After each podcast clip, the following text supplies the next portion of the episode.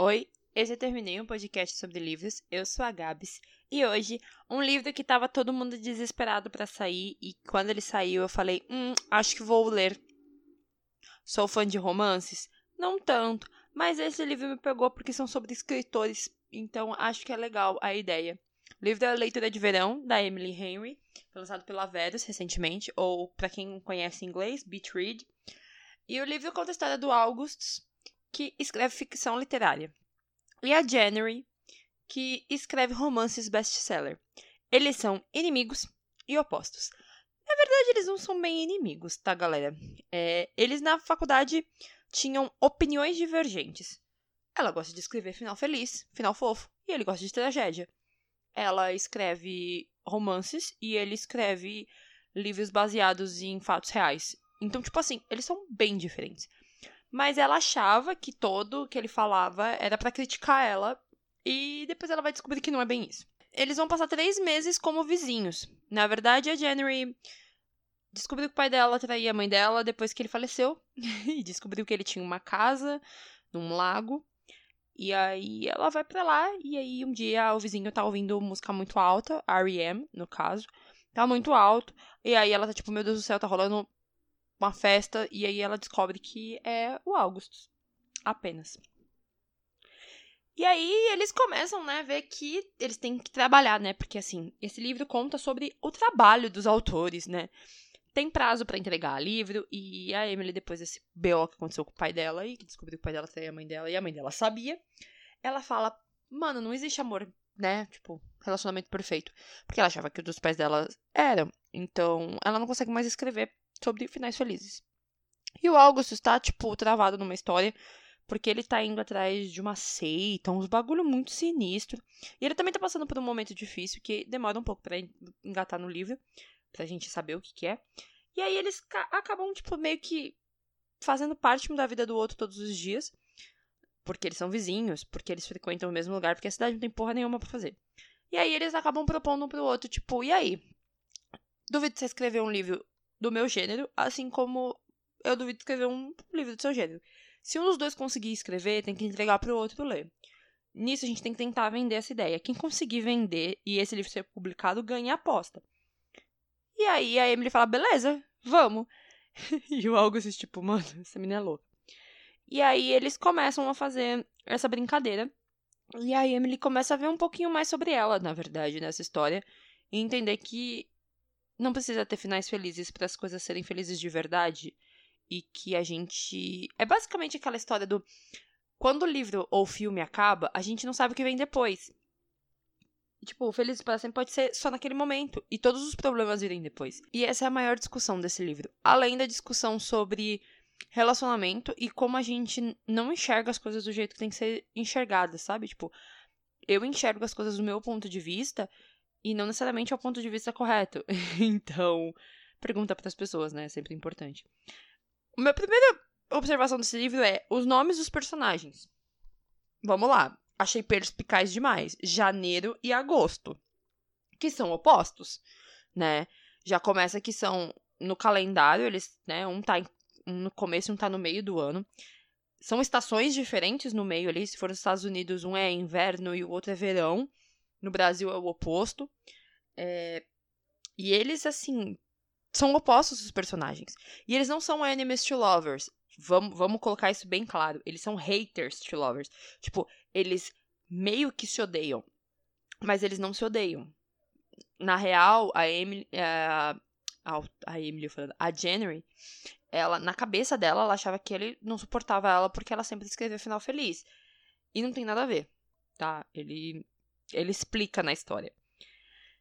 E o livro é assim, basicamente, eu achei que ia receber haters to lovers e recebi amor de faculdade e trauma.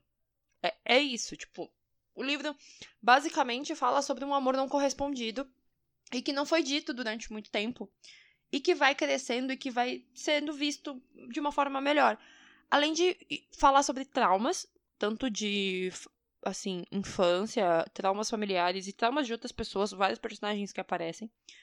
O Augustus tem um, um, trauma familiar que ele vai contando um pouco na história. Depois tem a questão do relacionamento dele também. E a January tem o problema dela com o pai, né? Que é o, o maior foco ali. Então, assim, é um livro mais sobre se abrir. É, esse tempo que eles ficam, esses três meses que eles ficam nessas cabanas ali, nesse lago, eles se abrem um para o outro e se abrem para o mundo para começar a rever a vida. Então não é um livro mais sobre ódio, sobre, sabe assim, tem momentos engraçados, tem momentos fofinhos, mas é, ele é muito sobre esse momento de encontro deles dois. E como isso vai influenciar no trabalho deles, mas ao mesmo tempo vai influenciar a como eles vão ver o mundo. Então tem toda essa diferença.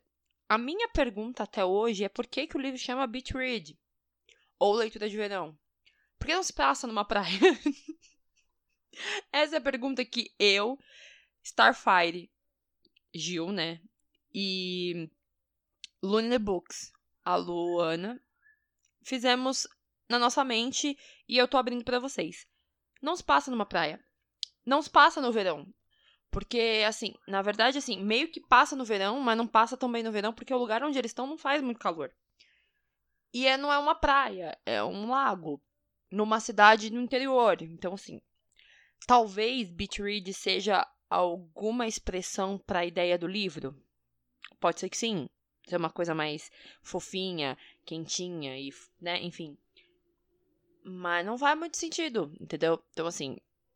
E o livro tem toda uma vibe meio folklore Evermore da Taylor Swift. Vamos na floresta, acampar, tomar vinho de noite, é, clube de leitura. Não tem uma vibe sol, praia, roupas de praia e tomar um, tipo, deitar e tomar um sol. Não tem essa vibe.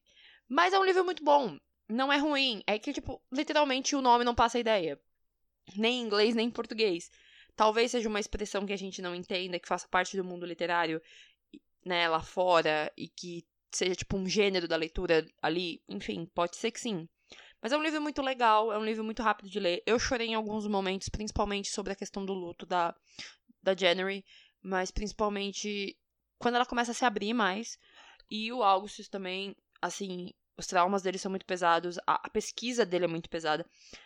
É muito engraçado, porque seria basicamente, na minha cabeça, Stephen King e a Colin Hoover vivendo por três meses e tentando escrever o gênero um do outro.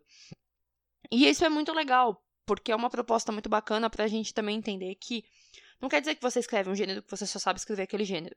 E também não quer dizer que você não possa se aventurar em outros lugares é que a gente não pode marcar as pessoas, né? No caso, a January era marcada por ser a mulher que escreve finais felizes, finais com unicórnios e sols, e tudo bonitinho, borboletas e afins. E o August era marcado pelo seu cara polêmico, que escreve umas coisas mais, mais pesadas. Isso não quer dizer que eles não possam escrever coisas diferentes. Mas que quando você coloca esse selo, tipo, o cara é o rei do horror, o cara é o rei do suspense, ela é a rainha da comédia romântica quando a pessoa escreve alguma coisa diferente, todo mundo fica com o pé atrás. Então, é complicado, porque o escritor, ele vive várias vidas. Então, ele pode escrever várias histórias. Então, esse livro é basicamente sobre isso, mas também sobre viver a sua própria vida e entender que finais felizes acontecem todos os dias. Podem ter dias bons e dias ruins. E o final feliz é o final daquele dia, daquele momento, daquela fase, não necessariamente vai ser para sempre. Então, é o final feliz de agora, no caso. Então, é, é muito bonitinho.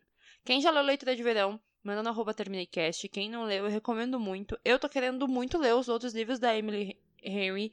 Pelo que eu vi, vai vir mais livro aí pela Verus.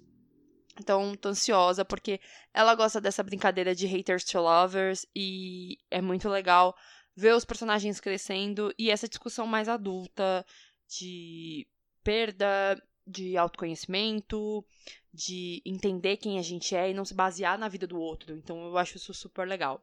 E é isso. Um beijo para quem ficou até agora e tchau.